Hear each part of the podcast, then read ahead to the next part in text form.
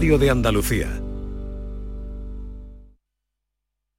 Canal Sur Radio, Sevilla. Estrés, reuniones, planificaciones. Respira. Si eres autónomo, en Caja Rural del Sur te ofrecemos la tranquilidad que necesitas. Cuéntanos tu caso y nos encargaremos de todo. Te esperamos en nuestras oficinas. Caja Rural del Sur. Formamos parte de ti.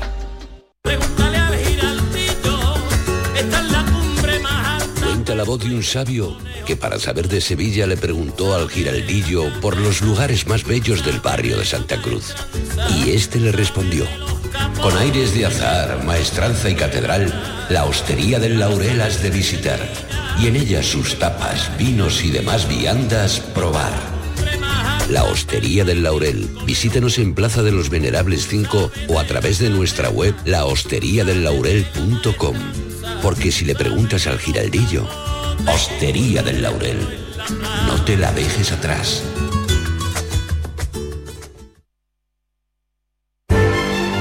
Esta es La Mañana de Andalucía con Jesús Vigorra. Canal Sur Radio.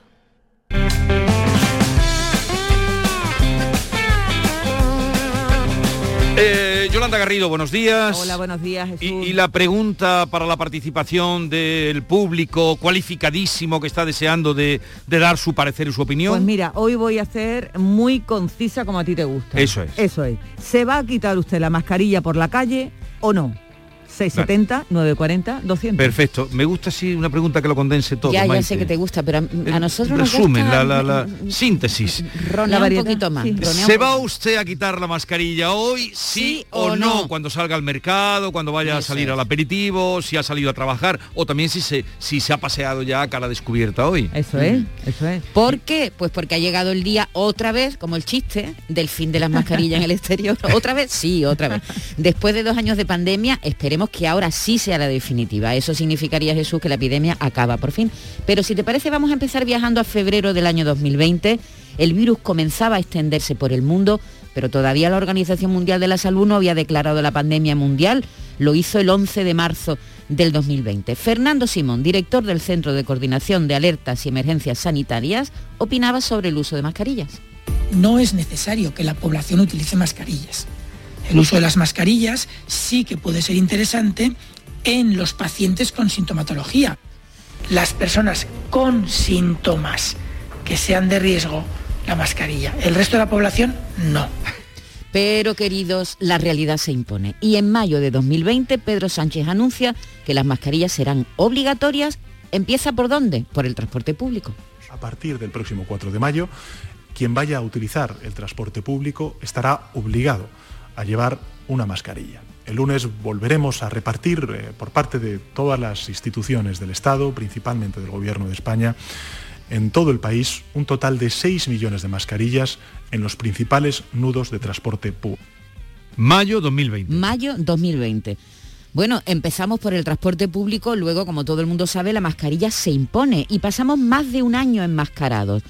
Pero la curva de contagio empieza a descender y en junio del año 2021 el presidente del gobierno anuncia el fin de las mascarillas en el exterior. Me gustaría decirles que vamos a celebrar un Consejo de Ministros extraordinario y por el cual vamos a proponer a la sociedad española que no sea obligatoria la mascarilla en espacios libres a partir del sábado 26 de junio. Estamos hablando de junio del año 2021, pero querido, la alegría dura muy poco, porque llega Omicron y las mascarillas volvieron a ser obligatorias. Pedro Sánchez lo anunciaba el 22 de diciembre, el día de la lotería. Mañana mismo celebraremos, como he dicho antes, un Consejo de Ministros extraordinario para aprobar las siguientes medidas. En primer lugar, una de las medidas que cuenta con un amplísimo consenso por parte de todos los presidentes y presidentas autonómicos, que es el uso de la mascarilla obligatoria en el exterior. 22 de diciembre vuelven las mascarillas obligatorias. Hoy por fin... 48 días después. Exactamente, volve- podremos volver a caminar por las calles libres del tapaboca, así lo anunciaba la pasada semana la ministra Darias. compartir con ustedes en el día de hoy que el próximo martes llevaremos al Consejo de Ministros el Real Decreto en virtud del cual se elimina la obligatoriedad de las mascarillas en el exterior. Previamente, el lunes llevaría al Consejo Interterritorial este asunto para ser compartido con los consejeros y consejeras y posteriormente proceder a llevarlo, como acabo de comentar, al Consejo de Ministros y si va todo bien, que esperemos que sí, publicarlo en el Boletín Oficial del Estado del miércoles y que entre en vigor a partir del jueves de la próxima semana. Pero qué guapa que estás hoy, oye chiquilla, y mientras tú por señas me dices que sí, sufro guardando la distancia permitida. Late mi corazón como el de un colibrí, con mucha gracia encima de la mascarilla. Has dibujado un garabato con carmín, luce tu boca en una mueca divertida. Hago el payaso imitando a un bailarín. Te tiro un beso con mi guante de enfermero. Tú con un guiño me respondes recibido. Llevas tu mano al corazón con un te quiero. Y entonces yo me pavoneo presumido. Baile. buenos días para todos. Pues nada, soy Paqui de Málaga. ¿Qué le quería comentar sobre las mascarillas? Pues sinceramente yo voy a seguir poniéndomelas en la calle y en los interiores, por supuesto, y más en la calle también. Porque la gente es muy poco irrespetuosa. Y bueno, ya con lo de la salud, ya es para morirse. Porque están todos los días cambiando de opinión. Ni ellos mismos saben lo que quieren. Buenos días a todos, desde aquí desde Sevilla. Pues mira, yo no me voy a quitar todavía la mascarilla. Yo esta mañana he sacado a mis perritos con mi mascarilla puesta. Yo no me fío todavía, porque esto nos quitamos las mascarillas y ya nos la quitamos para todo. ¿eh? Y aquí hay que tener mucho cuidadito. Así que yo no me pienso de quitar la mascarilla. Venga, buenos días. Espérate, esa expresión, yo no me pienso de quitar la mascarilla. Yo no me pienso de quitar la mascarilla. Petty en persona. Yo no me pienso de quitar la mascarilla. Olé. Buenos días Jesús y compañía. Aquí Juan Carlos desde Aracena, en el norte de la provincia de Huelva. Yo la mascarilla sí me la voy a quitar en el exterior, siempre que no haya aglomeración. Es una cosa de sentido común. Que hay mucha gente, pues me la pondré, que no hay nadie, pues me la quitaré. En fin, jugando al gato y al ratón, llevamos un montón de tiempo. Ya Jesús, a ti a todo el equipo de Andalucía, pues mira, con respecto a la mascarilla, Javier de Sevilla dice que va a seguir haciendo lo mismo que hacía ayer y antes de ayer, o sea, llevarla cuando me cruce o esté con gente y no llevarla cuando vaya paseando, vaya caminando, cuando no haya nadie, me cruce con, con personas. Si me cruzo con una persona, pues me la volveré a colocar y seguiremos el mismo ritmo. Al final tenemos que un poco eh, tener que usar nuestros métodos, ya que si seguimos los que nos van dando desde el gobierno nos van a volver locos. Un saludo, felicidades por el programa. Eh, gracias, el sentido común, el sentido común. Y nuestro Javier, que ha estado en el colegio con esos mm, niños que parecían de diseño, por lo bien que se explicaban, eh, se ha, salido a la calle a dar también una vuelta. Moreno, Javier Moreno, ¿por dónde anda? Aquí, aquí estoy Jesús dando, dando vueltas. Eh, está- está la calle muy tranquila, ¿eh? Estoy en, sigo en Triana, estoy en la calle San Jacinto, en el Altozano, muy cerquita del, del puente, y parece primero de enero, Jesús, ¿eh? No sé si por el frío o por lo tranquila que está esta calle, habitualmente muy concurrida. Y mira, me he venido aquí a una a una cafetería donde hay dos señoras eh, muy amables, que además se ha traído una de ellas la bolsita con las migas de pan porque dice que todas las mañanas le da de comer a los pajaritos de aquí del, del barrio. Ella venía con la mascarilla pero, pero bajada, ¿no? Eh, y estábamos conversando, ¿qué tal? Muy buenos días. Buenos días. ¿Usted se la eh, estaba deseando quitársela o no estaba deseando? Co- co- Ando porque esto me asfixia, es que me asfixia. Entre el perro que me lleva corriendo y, y la mascarilla de verdad me van a encontrar en el suelo cualquier día. Pero sabe que para entrar en el, por ejemplo, para, en- Para entrar a los sitios sí me la pongo, por eso la tengo aquí. Yo si tengo que entrar y me la subo y si tengo que ir a la parade a cualquier sitio, me la pongo. que me decía también que estaba deseando quitársela porque se seca la grasa de la cara. en. Pero con lo, con- con- que tengo ya 78 años. Ese, ¿eh? Gracias. está 81, te está quitando un año, mi hermana, mi hermana quitando, yo, y yo poniéndome lo mío. A ver, vamos a hablar con la hermana que tiene 81, digo que tampoco que tampoco se le nota y ella sí estaba sentada aquí porque ella estaba esperando un ratito antes aquí en el Reyes, se llama Reyes, pero es la Virgen de los Reyes, mira. Usted sí estaba sin mascarilla. Sí, yo estoy sin mascarilla, yo me hago muy poco. Porque tengo los pulmones hechos por y lo que hago que cuando estoy sola me lo quito.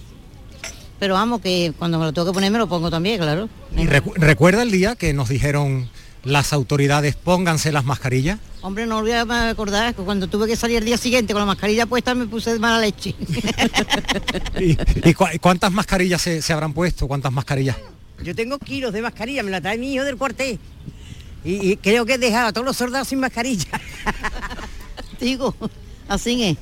Bueno, Bueno, pues le- le- les doy la- las gracias. Nada, eh, se, la, se la quitan. Aquí no tienen por qué tenerlas porque además están tomando café. Muchas gracias y que tengan buen día. Eh, Moreno, Jesús, Moreno, haciendo... una dime, dime, Maite, entonces, dime. eh, Es que no sabemos ya. Eh, collar, ¿qué la lleva? ¿De collar? ¿De diadema? ¿De collar? ¿De Sí, pulsera? la lleva, la lleva de collar, collar. por debajo de la, de De la la barbilla. barbilla, sí. Eh, de hecho, venía por, por la calle, la he saludado, le, le- le- le he pedido que me atendiera amablemente, se ha sentado ahí. La hermana no la tenía puesta porque, porque está sentada en la cafetería. Agobia. Pero si, si Maite y Jesús, si hacemos una encuesta, a ver, una encuesta visual, yo te digo que el 50% de las personas, incluido Pedro Piularch, que me acompaña en el equipo en esta salida, y este servidor, llevamos la, la mascarilla puesta. Hay cantidad de personas con la mascarilla todavía puesta. Mira, yo te decía hace un ratito desde el colegio que no sé si por el frío, porque quita frío, quita frío. sí, sí, quita o, frío. o por ya por una costumbre, mira, ahí vienen dos señoras también con su mascarilla, una señora más joven, eh, en fin. Igual es que no, se han sé, es- enterado. es un ¿Puede, hábito. puede ser que no se hayan enterado? O, Posiblemente. o a lo mejor es que no eh, se la quieren sí. quitar, ¿no? que, que Sí, sí, sí. eh, también protege del La frío. la prevención. No está la cosa para ir a urgencias, No. eh, no, está la cosa para ponerse malo. eh, Tenemos todos si- alrededor gente que va Pues yo cayendo. confieso que estoy Señor, ¿le puedo, ¿le puedo preguntar por qué, lleva la, por qué lleva la mascarilla puesta todavía cuando ya parece que a partir de hoy ya no es obligatorio? porque no me fío. No me fío y yo estoy más seguro. Yo estoy más seguro con la mascarilla puesta que sin la mascarilla. ¿No es un hábito? eh, o, o como usted dice, le da más seguridad, le da más tranquilidad? Me da mucha seguridad, me da mucha seguridad. O sea, yo la voy a llevar puesta hasta que vea que ya no hay pandemia. O me muera antes. O sea, que va a ser seguro. Eso como el que hoy tiene 17 años y mañana tiene 18. Y las leyes son diferentes. Pues no, es un día nada más. ¿Por qué no la llevábamos ayer? ¿Por qué no la quitamos ayer o antes de ayer o la semana que viene?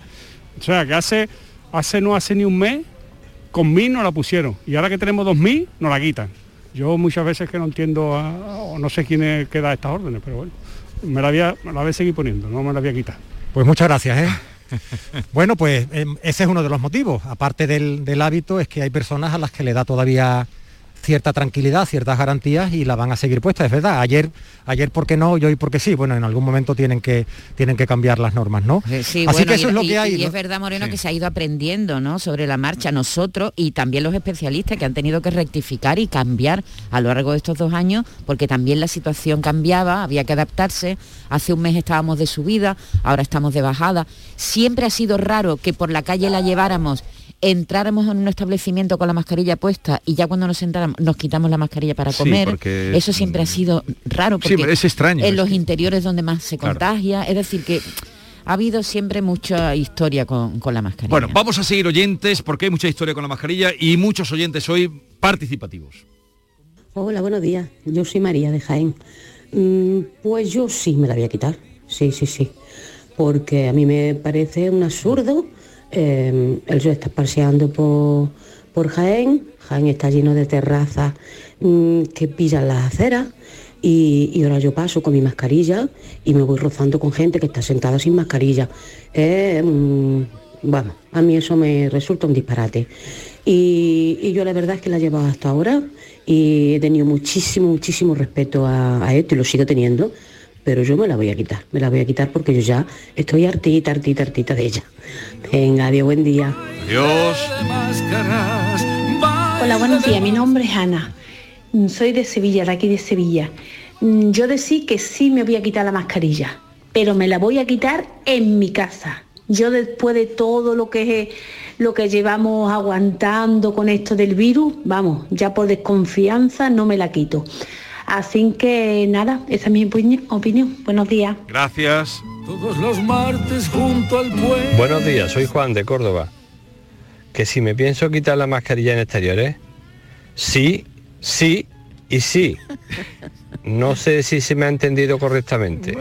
no mucho. El miedo es lo que va a costar trabajo de quitar de mu- a muchas personas. El miedo que tienen hasta el tuétano de los huesos por culpa de la repetición, repetición y repetición de las muertes y de todo. Un saludo, Vigorra. Muchas gracias. No- nos deja ahí un argumento para la reflexión. ¿eh? Mañana vamos a hablar del miedo y de otros asuntos con eh, Ana de Andrés, que ha escrito un libro eh, interesante sobre... Ella habla de la revolución de los... Bueno, no, el, de- el desorden que nos ha traído este tiempo y que puede ser aprovechado por otra cosa. Pero bueno, eso será mañana. Buenos días, Jesús. Rafael desde Málaga. Pues yo, mira, por la calle, por la mañana hace frío, me la dejo. Eh, si no hace frío, eso me la quito. Si hay gente, me la pongo.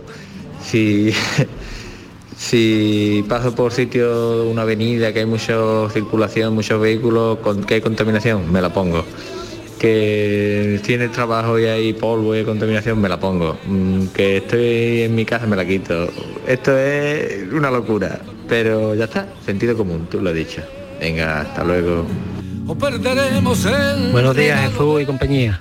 Soy Juan Dutrera.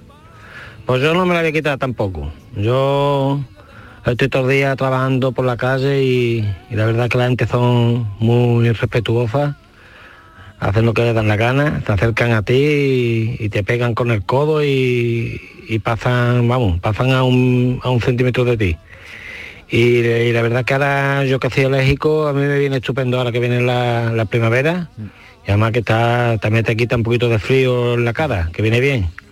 Yo creo que el gobierno se, se- se ha equivocado con quitar la mascarilla, no debían de haberla quitado. Porque esto al fin y al cabo va a ser un, un foco de contagio. Y no ya lo veremos con el, con el- a lo largo del tiempo. Venga, un saludo, gracias. Y mientras tú por señas me dices Buenos que días. sí, Pues yo estaba deseando que la quitaran y la verdad es que llevo ya un tiempo sin, sin ponérmela por la calle. Siempre que no haya gente no he ido con ella.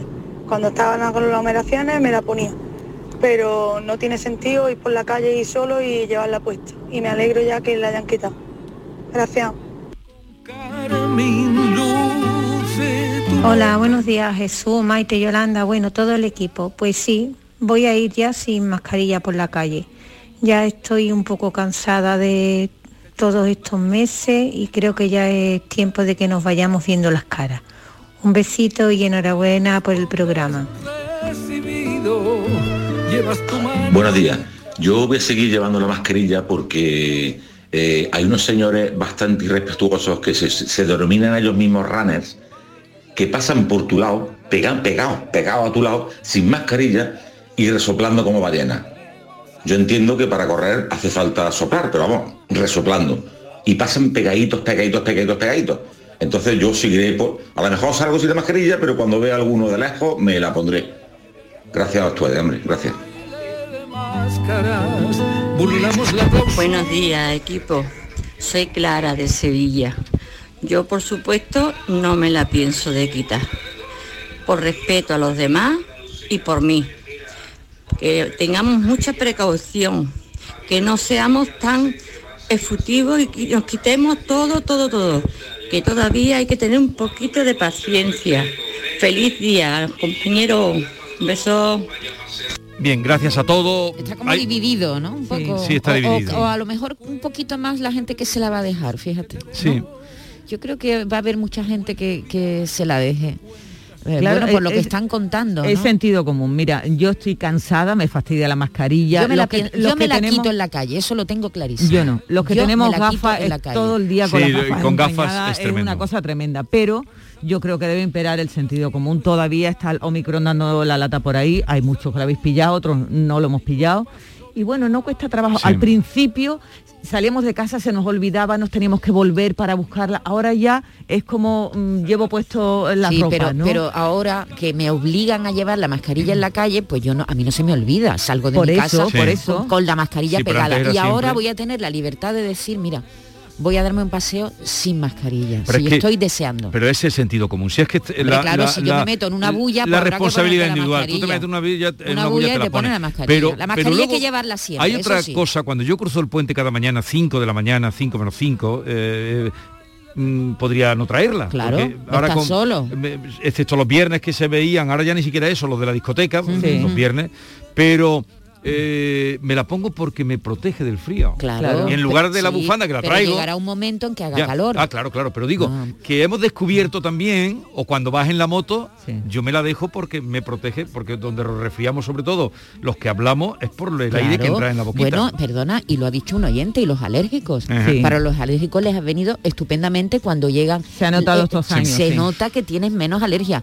Y, y yo, os- otra cosa que os digo, estoy convencida de que mm, cuando pase el tiempo y ya nos olvidemos de la pandemia y tengamos un resfriado, igual vamos con la mascarilla como hacen los orientales. Para no contagiar Para no contagiar y para no contagiar. Fíjate, yo creo que eso sí ha venido para quedarse, que cuando estemos resfriados o tengamos tos y tal, nos pongamos la mascarilla, creo. ¿eh?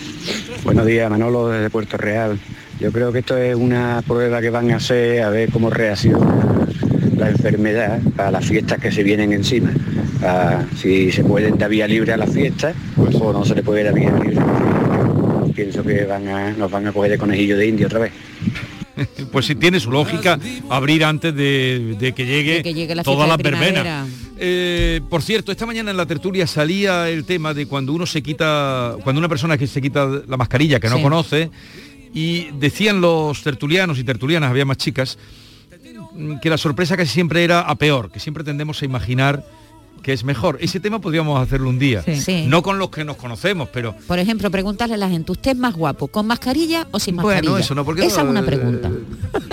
No, pero se sorprende, eh, Sí. pero a mí me ha pasado y tú también. A mí también me ha Pero te ha pasado, pasado mayoritariamente que te ha eh, mm, Defraudado. defraudado. Sí. Y a vos también. También. Entonces, ¿qué quiere decir? ¿Que la mejor parte nuestra son los ojos? Pues sí, tenemos Hombre, unos los ojos, es lo más- preciosos. siempre se te va los, la vista a los ojos, ¿no? Pero es verdad que ahora ya estamos acostumbrados a tener esta poquita Sí. visión del, de- del rostro y cuando quitas... La oh, verdad es que hay gente, claro, la gente que hemos conocido en los dos últimos años, con los que no conocemos, ¿eh? eso, Y- o los que hemos conocido, es que hay gente a la que tratamos, imagínate, desde hace dos años y no sabemos cómo tiene la cara. Sí, por eso, pero nos sorprende, la sí, pero tú dices que nos sorprende, nos defrauda, dices tú. Sí, en general, nos defrauda, sí, dice sí. Yolanda. Sí. Manolo, tú También. también te defrauda. Sí. Y Esther también defrauda. También. Sí. Luego entonces, ese es un tema que podemos hacer un día. Sí. Y lo que hemos ahorrado en barras del avión. Pero entonces quiere decir que los ojos es lo más expresivo que tenemos. Los ojos del espejo del alma, Jesús. Hola ahí. Eso es hola ahí.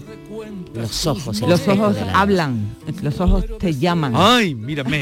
Me voy a quitar las gafas. Lo sacáis, lo sacáis.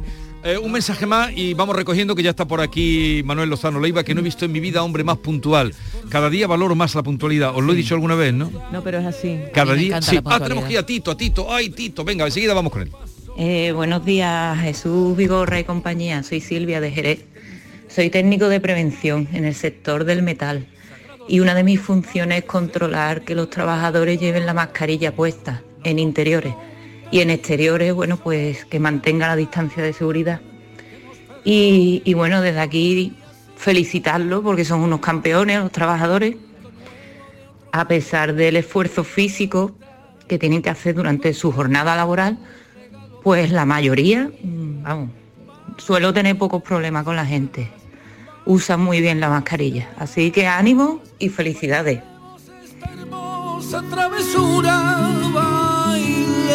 Hola, buenos días Jesús y compañía. Pues yo me la voy a dejar. Porque mira, soy más guapa con la mascarilla. No se me ve nada más que media cara. Y esos ojos, que te los pinta, que no. Pero vamos, ponerme yo la mascarilla, quitarme yo la mascarilla, no, no, no, no. Me tapa todo. No se me ve los desperfectos. Y lo que me ahorra, como dice la compañera, en barra y en maquillaje y en todo. Así que me la pongo, señores.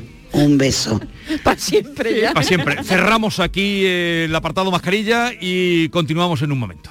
Mi corazón como el de un colibrí, con mucha gracia encima de la mascarilla.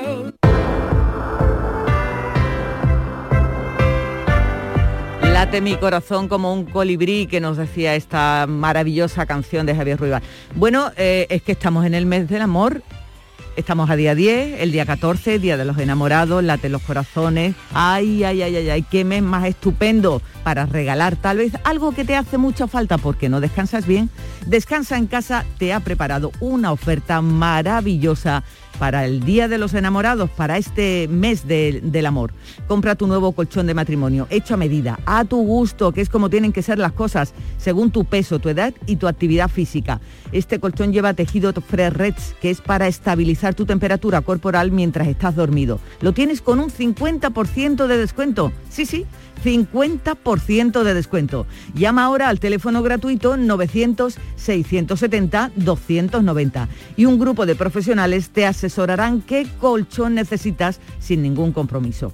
Así que por comprar tu nuevo colchón de matrimonio personalizado ahora, en el mes de los enamorados, Descansa en casa, te regala otros dos colchones individuales también personalizados. Pero aquí no acaba esta oferta, no, ni mucho menos, porque para que descanses como te mereces, Descansa en casa también te regala las almohadas de las mismas medidas que tus colchones en viscoelástica de gran calidad Además, si eres una de las 50 primeras llamadas, también te regalan un aspirador inalámbrico ciclónico de gran autonomía con batería de litio. ¡Ay, qué oferta más estupenda! Llama ahora al teléfono gratuito 900-670-290 y decídete a cambiar tu viejo colchón por uno nuevo con un 50% de descuento y te llevas gratis dos colchones individuales, las almohadas de viscoelástica y un aspirador inalámbrico. Llama Llama si no te lo crees al teléfono gratuito 900-670-290 y compruébalo. 900-670-290. Celebra con Descansa en Casa el mes del amor.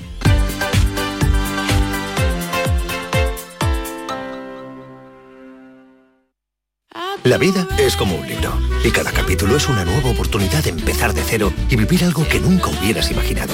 Sea cual sea tu próximo capítulo, lo importante es que lo hagas realidad. Porque dentro de una vida y muchas vidas, ahora en Cofidis te ofrecemos un nuevo préstamo personal de hasta 60.000 euros. Entra en cofidis.es y cuenta con nosotros. 17 millones de euros. 17 millones de euros. ¿Vale? Tu hijo acaba de aparecer con un tatuaje de una serpiente en el cuello. Pero piensa en 17 millones de euros. Ya puedes comprar tu cupón del Extra Día del Padre de la ONCE. El 19 de marzo, 17 millones de euros. Extra Día del Padre de la ONCE. Compensa y mucho. A todos los que jugáis a la ONCE, bien jugado. Juega responsablemente y solo si eres mayor de edad.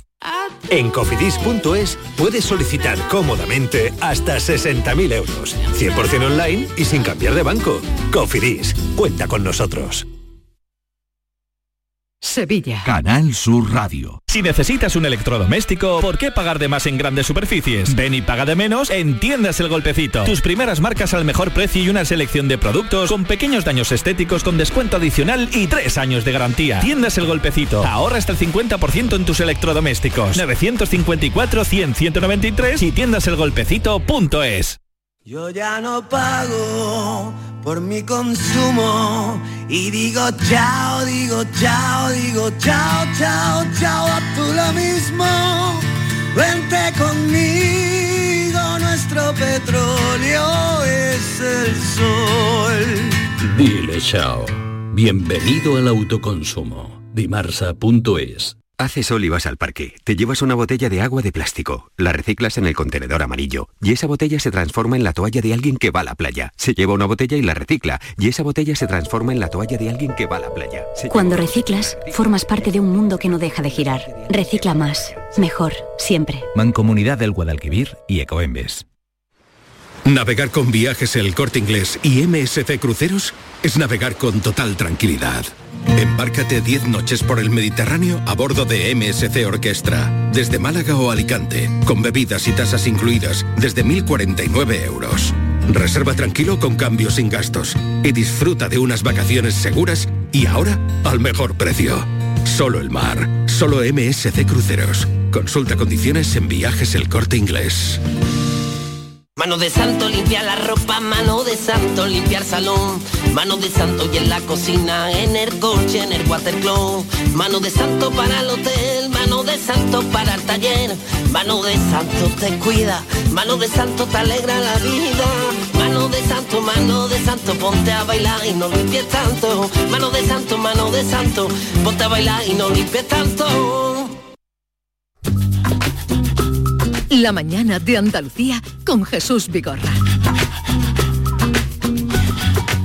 Nuestro compañero, eh, querido Tito Ortiz, eh, va a ser cronista oficial de Granada. Ustedes lo han escuchado muchas veces, además una voz muy, muy personal.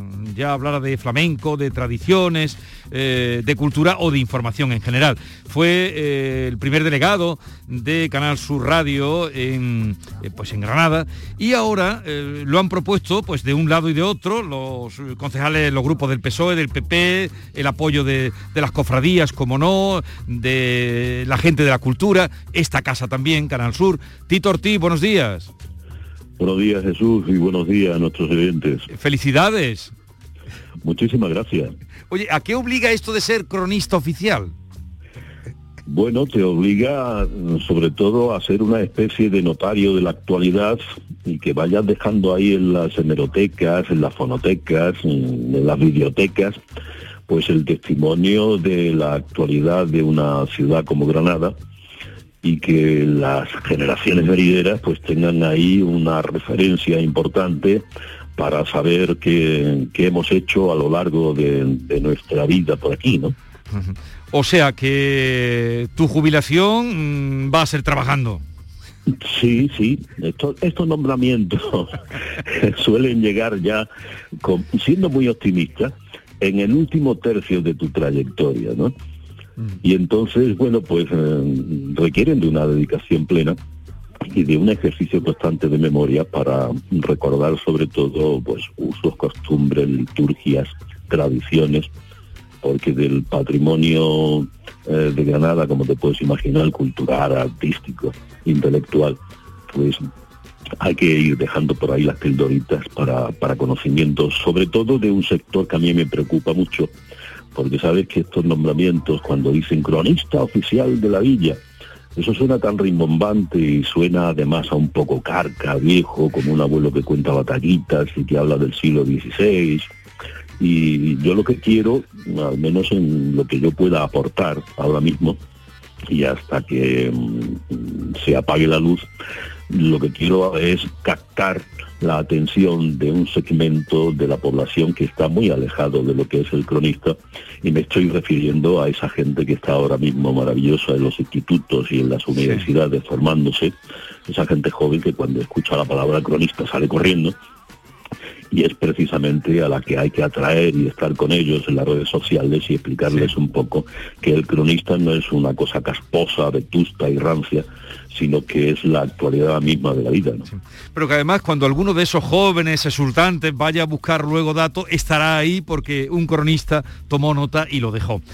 Oye, no, nos llena de, alegría este nombramiento porque te hemos conocido que en el fondo va a ser hacer ahora con más dedicación o con titulito, eh, título honorífico indudablemente, eh, gratia et amore, eh, pero lo que has venido haciendo toda la vida, que es recoger todo lo que te ha interesado del mundo de la cultura y especialmente de, tu ciudad y de Andalucía, ¿no? En eso estamos, ya sabes que estos títulos honoríficos no están remunerados y que mm, lo que sí te aseguran ¿eh? es que, que el día que palme pues el ayuntamiento pone una esquela estupenda en el periódico Ideal diciendo ha palmado el cronista oficial de la villa, el Tito Ortiz y tal. y oye, pues eso es un ahorro para la familia. No, pero el cielo puede esperar, Tito. No está la cosa, la vida está para vivirla. Eso es un buen título. Oye, un abrazo muy grande, nos alegramos mucho, eh, todos tus compañeros, y, y nada, que sea para bien. Gracias a ti, Jesús, y a todos los compañeros de Canal Sur. Adiós. Y en un momento la historia del vidrio, porque ¿cuántos años hace que se creó el vidrio? Manuel Lozano Leiva, buenos días. Buenos días, ¿qué tal? Pues años, hay milenio. Milenio, ¿cuántos milenios? Pues justo después de haberse inventado que primero se descubrió, bueno, el fuego se, se conocía siempre, ¿no? Por los volcanes y los incendios naturales. Después se aprendió a encenderlo, eso fueron miles de años después. y después se aprendió a cocinar, con lo cual al cocinar lo que ocurría era que los alimentos duraban bastante más, porque el cadáver de un animal dura un día o dos Entonces se hacían las fogatas, pero, controladas, ¿no? Perdona, porque ahí es donde, y estamos ya hablando de hace miles de años, porque en esas fogatas se ponían piedras de distintos materiales y al otro día o a la mañana después del fuego se veían que en algunas de esas piedras se había formado una cosa muy bonita y muy llamativa, que es el vidrio. Entonces, decir de cuándo se descubrió el vidrio es prácticamente eh, al principio de la humanidad. Bueno, ya nos has enganchado a todos. Esta es la historia del vidrio que tiene milenios de años y ahora de lo que hoy es el tema que hoy nos va a hablar Manuel Lozano Leiva. La mañana de Andalucía con Jesús Vigorra. Canal Sur Sevilla.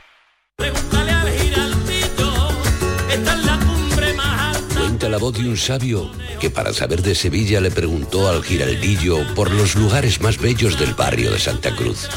Y este le respondió.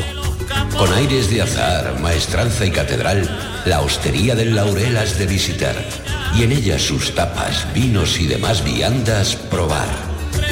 La Hostería del Laurel. Visítanos en Plaza de los Venerables 5 o a través de nuestra web lahosteriadellaurel.com. Porque si le preguntas al giraldillo, Hostería del Laurel, no te la dejes atrás. Transportes Cariño. Trasladamos tu vehículo a cualquier punto de España o Europa con rapidez, seguridad y total garantía. Nuestro secreto, ofrecer a cada cliente un servicio adaptado a sus necesidades, siempre en los plazos establecidos. 958 61 48 99. Transportevehículos.es. Más de 60 años al servicio de nuestros clientes. La confianza de miles de personas ha convertido a Kia en la marca de coches más elegida en 2021. Aprovecha que vuelven los 10 días Kia, del 10 al 21 de febrero y descubre tú mismo por qué. Datos MSI para canal particular en 2021. Solo en la red Kia de Sevilla. Kia.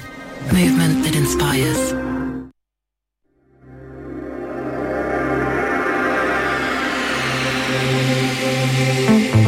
Andaluciencia, con Manuel Lozano Leiva la historia impresionante del vidrio, que fue además una sugerencia aquí de Maite Chacón, porque es el año de, internacional del vidrio. Sí, la Asamblea General de las Naciones Unidas lo, lo aprobó en una resolución el 21 de mayo del 2021.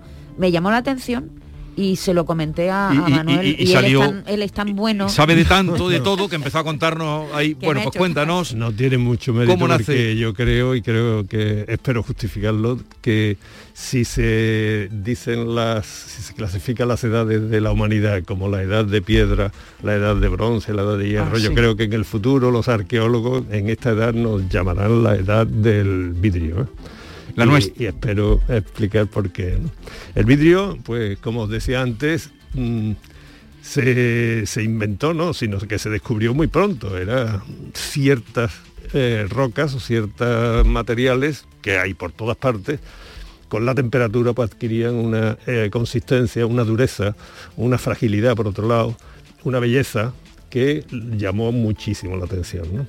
Así que al principio, pues además tomaban un color colores diferentes y se tallaban mejor, se hacían puntas de flechas con ellos, se incrustaban en, los adornos de, las personas, en fin, que el vidrio se conocía muy bien.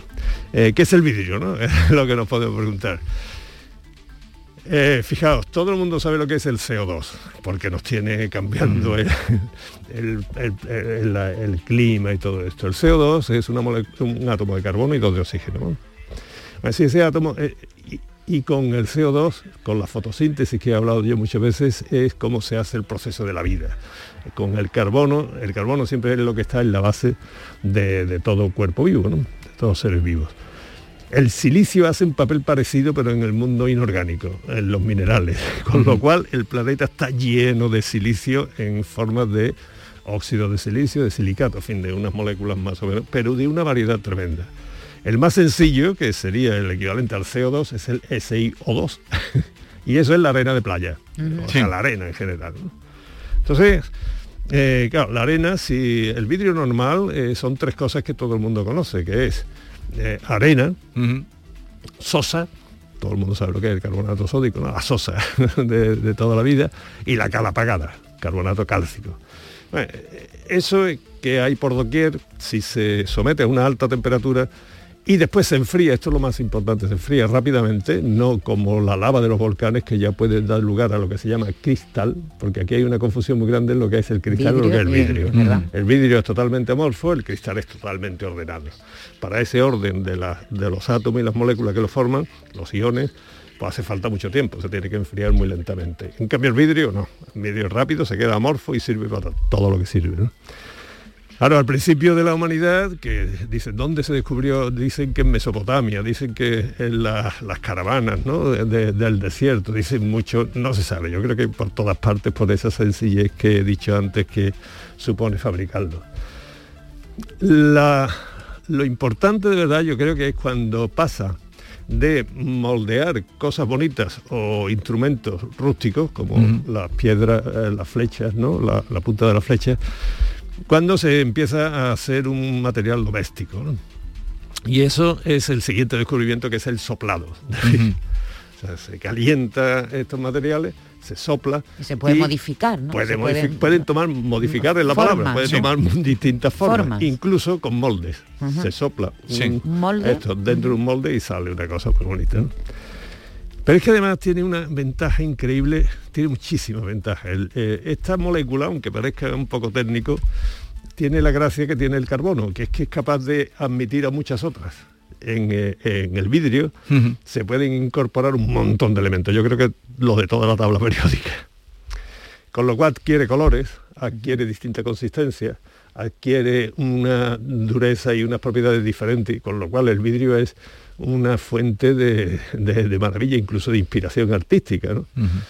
En la Edad Media todos sabemos que la parte casi más artística de una catedral eran las vidrieras. y, eso pues ha dado muchísimo. Y en la antigüedad en las ventanas serían de vidrio, ¿no? Mm, no, no tanto. En las ventanas no, no, porque una ventana no es tan fácil de fabricar como un objeto. Entonces los romanos eh, os voy a contar una historia que a mí me llamó mucho la atención cuando la descubrí hace tiempo y es, vosotros acordáis de Duralex. Sí, claro. ¿Cómo no? Se puede decir que no es una marca ya porque sí, no, no, se, puede decir. se, ha extinguido, ¿no? y se, cerraron hace poco. Hace poco, hace poco. Eh, Duralex era una fabricación francesa y recuerdo a, los que pueden recordar todo esto que eran unos unas vajillas muy simples, pero de varios colores, muy poco, ámbar, gris o algo así, que decían que eran irrompibles. La verdad es que cuando se rompían se partían en mil pedazos, pero aguantaban mucho. Eh, se llama Duralex, Duralex, porque significa eh, eh, Setlex, Duralex, o sea, eh, la ley es dura, pero es la ley. Sí. Duralex es lex. Sí. Exacto. Era el, aforismo romano. Sí, sí, sí, Entonces, ¿de dónde venía eso? Esto cuando lo descubrí me hizo mucha gracia y este fue durante el imperio, o sea, cuando era Tiberio, el emperador romano.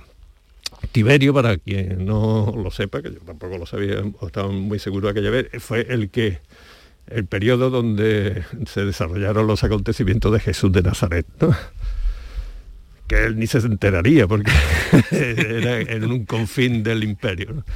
Entonces Tiberio fue un gran emperador por muchas razones, también era un poquito duro en otras, pero recibía a las personas una vez cada semana o cada cierto tiempo, recibía quien lo solicitaba. Una vez, eh, eh, después de muchos meses de haber solicitado audiencia, eh, le dijeron que iba a entrar un vidriero, que el vidriero quería hablar con el emperador. ¿Qué pasa?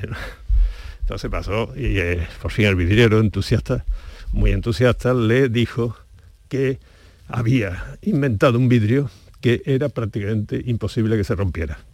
Que se caía y llevaba varios vasijas, lo tiró al suelo, no se rompió. Entonces Tiberio, el emperador, eh, lo miró y le dijo, y esto lo sabe ya mucha gente, y dice, no, he guardado el secreto hasta que se lo ha contado a su Alteza. Entonces le hizo una señal imperceptible al centurión, que estaba de guardia, que se acercó al vidriero lo degolló inmediatamente.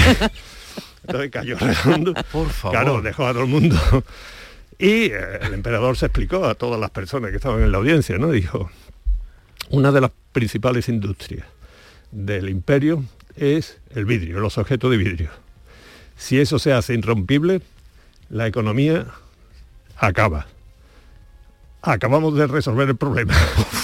Retírese esto De y siguiente asunto. claro, si os dais cuenta, que esto era Roma, ¿no?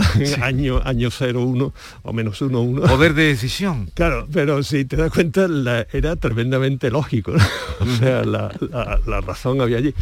Y entonces fue cuando se dice que dijo que eh, lex dura lex, o sea que la ley, que soy yo, es dura, pero, Pero hay que cumplirla porque estos en varios años nos quedamos sin la mejor industria que tenía entonces. ¿no? Eh, bien, ya con la Edad Media y todo esto, pues el vidrio, pues ya hemos visto todo lo el juego que daba. Tiene una propiedad el vidrio que muchas veces no se sabe muy bien, y es que no tiene poros. El no tener poros es una cosa esencial. Claro, para, las- para envasar, por los ejemplo, los alimentos. Porque ¿no? los microorganismos, porque, porque tú, cualquier cosa, eh, una copa de madera, ¿no? La friegas, pero Sí, se quedan, dentro Sí, sí, microorganismos. Esos microorganismos son bacterias microscópicas, con lo cual no es muy saludable. Ya habéis visto que han sustituido, por lo menos profesionalmente, las tablas para cortar. Sí, las tablas de madera. Y es por esto, ¿no? Porque quedan microorganismos ahí. Veréis que todas las medicinas eh, no van en plástico, sino que van prácticamente Las o vacunas, los blisters, ejemplo. las vacunas van todo en Van vidrio, en vidrio. porque es, eh, esto es fantástico desde el punto de vista sanitario, ¿no? Pero lo, lo increíble del vidrio, y ya estamos un poco en la edad moderna, eh, es todo lo que se puede hacer con él. O sea, si vosotros miráis ahora mismo alrededor, cada vez una ventana, eso estamos acostumbrados, pero intentar romper el móvil y es táctil y tiene unos materiales, el vidrio de la pantalla del móvil que es, eh, es increíble, ¿no? Coger el coche y ver de que cómo se puede curvar y cómo de resistente es sí, eh, el ¿no? vidrio. Sí. Miro y ir a la Torre Pelli que se ve de aquí, ¿no? Sí. que ya con esos vidrios se están haciendo prácticamente ciudades de rascacielos completos porque además se consiguen que sean térmicamente muy óptimos, en el sentido de que no hace falta eh, calefacción muchas veces, pero que tampoco cuando las temperaturas son distintas, tampoco te asfixia dentro y te tienes que gastar más en aire acondicionado que, que si fuera un edificio de otro tipo. Eh, bueno, eh, en las naves espaciales, ahora que hemos hablado nosotros aquí del James Webb, de los telescopios todo eso, si os imagináis, los vidrios que entran en juego ahí son impresionantes, ¿no? En cuanto a aislamiento, que está viendo aquí, insonorización, muchas de estas cosas que nos rodean en el estudio Sí.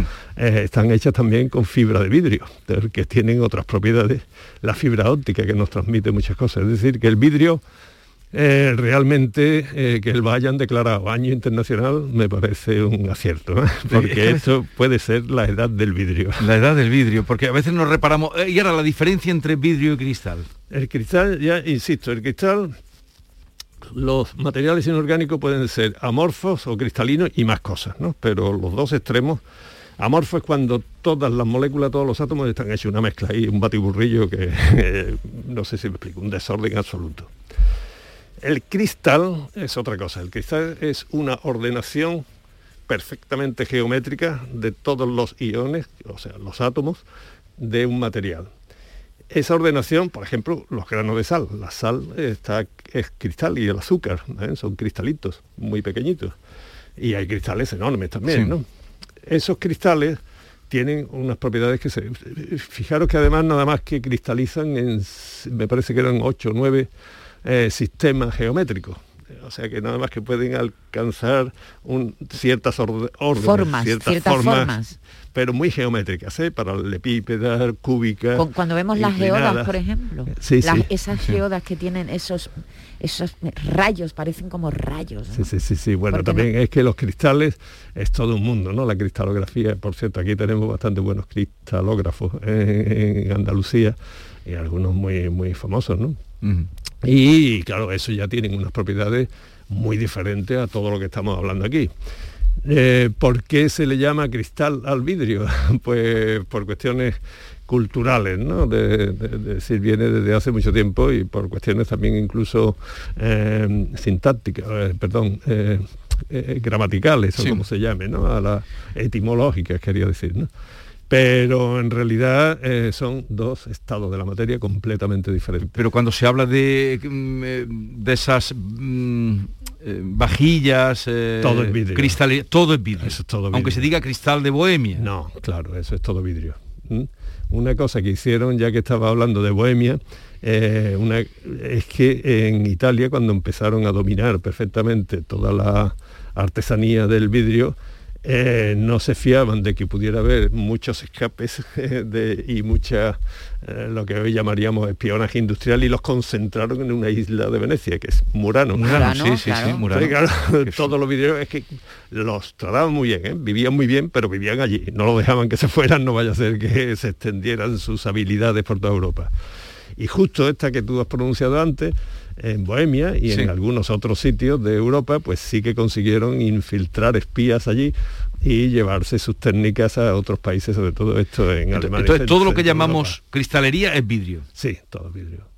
Eh, los cristales de verdad están en los relojes antiguos, los de cuarzo, eh, eh, y en montones de industrias, en todos los móviles, etcétera. Hay mucho, muchísimo uso, pero es mucho más tecnológico el uso del, del cristal de los cristales que el vidrio. ¿Y por qué, eh, bueno, ahora se recicla, porque se puede reciclar, eh, no hay nada que se recicle como el vidrio, fue lo primero que se empezó a reciclar. Pero cuando vemos mm, envases, botellas tan preciosas, tan bonitas, que se desechan, que se tiran, todo, habremos pensado alguna vez, oye, esto eliminado. Es una pena, ¿no? Que se, que se tire a la basura. Esto ya cada vez menos. Esto es un problema exclusivamente económico. Si cuesta más reciclarlo que hacer uno nuevo, se hace uno nuevo. en cuanto ya se meten otros elementos como pueden ser la ecología, ¿no? el, que sea más reciclable y demás, pues todo, pues entonces eh, puede que compense más el llevar todo esto y reprocesarlo, reciclarlo para obtener nuevo. Pero es que tener en cuenta sobre todo que es tan barata la materia prima del vidrio claro. que es muy barato. No, no, bueno, arena, la materia prima, desde luego es lo más barato que hay. Lo que es caro es la energía que hay que hacer para porque estamos hablando de temperaturas bastante altas, ¿eh? o sea, entre 1400 y 1800 mm. grados hay que alcanzar. ¿eh? Por lo eh, tanto, eso sí es caro. Si es más barato fabricarlo que reciclarlo, se fabrica y se tirará. A ver, creo que hay una pregunta, ¿no? Me dicen... Puente los auriculares y a ver la pregunta. Sí. Buenos días, entonces yo tengo entendido que en el reciclaje, en el contenedor de vidrio, no se puede echar cristal. Es que no he entendido exactamente si es lo mismo. Gracias, eh, buenos días. Yo creo que no se debe de preocupar mucho porque sospecho que tendrá pocos cristales a mano en su casa. Las bombillas creo, ¿no? No, Tampoco. Todo vidrio. ¿La bombilla tampoco es cristal? No, no. Ah, porque yo siempre he pensado que las bombillas no se pueden eh, tirar en el contenedor de vidrio. No, seguramente porque sea difícil separarla del filamento y del casquillo que pueden que sean más contaminantes. Pero que ahí no hay problema que todo lo que utilizamos es vidrio, todo lo que esta mujer. Eh, a ver, esta es una pregunta que tiene que ver con la semana pasada. Jesús, Buenos días, que tengo una pregunta para el señor Leiva, porque el otro día estuvo diciendo que los plátanos aportan no sé qué energía y, eh, que si no, que si la energía esa era. Entonces, lo que yo quería preguntarle si estoy en peligro, porque yo como más de dos plátanos diarios. A ver si me voy a poner yo fluorescente como Homer Simpson. Radiante, puede, puede estar radiante. A ver, aclaremos lo del plátano. Como Mire, como Homer Simpson. No, no, pero es que lleva razón este, este hombre. Efectivamente, lo que ocurre es que aquí hay una cuestión, todo es una cuestión de dosis la radioactividad también, la radioactividad es que no, estamos envueltos en ella, hay muchísima radioactividad por todas partes. Lo único que pasa es que no se pueden sobrepasar lo que se llaman los, límites naturales.